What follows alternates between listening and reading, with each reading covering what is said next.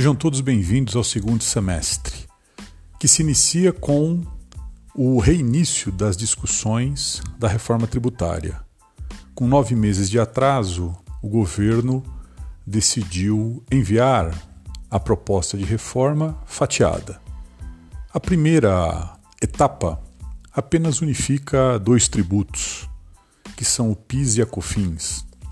Uma proposta tímida perto, por exemplo, da PEC 45, estruturada pelo Centro de Cidadania Fiscal, capitaneada pelo economista Bernard Api, que visava a criação de um tributo sobre valor agregado com a unificação de cinco outros tributos, entre eles o ICMS, o tributo mais complexo do país e um dos mais complexos do planeta.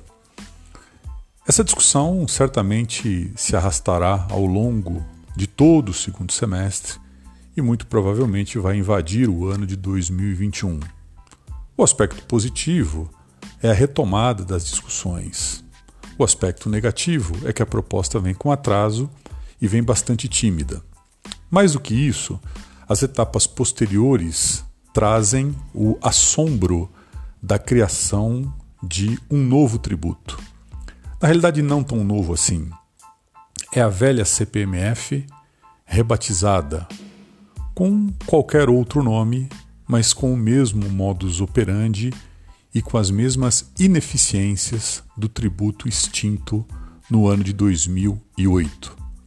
Trata-se de um tributo em cascata, ou seja, aquele que incide em todas as etapas do processo de produção, e que no final encarece muito o produto final penalizando principalmente a classe média e a classe baixa. O governo, até o presente momento, não se esforçou, ou pelo menos não apresentou, nenhuma proposta, por exemplo, de tributação das camadas mais ricas da população. No Brasil, nós tributamos muito é, pouco a renda, o capital e os lucros.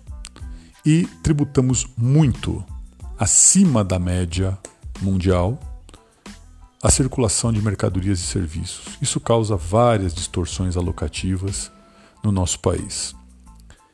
Então, se o presidente da República fazer valer o que prometeu durante a campanha, que é exatamente isentar até a faixa de cinco salários mínimos é, o imposto de renda, isso obrigaria, naturalmente, a que se criassem faixas adicionais é, para novas alíquotas de imposto de renda, tributando as camadas mais abastadas da população, que poderiam pagar a conta nesse momento. Uma conta que o governo precisa que seja paga, entre outras coisas, porque o déficit do primeiro semestre já encostou em 400 bilhões de reais e a projeção para o ano de 2020 é de um déficit primário superior a 800 bilhões. Então há necessidade de se buscar esse recurso.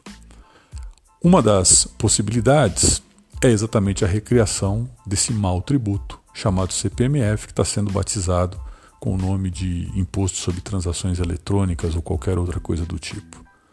O governo também pegou gosto pelo, por programas assistenciais.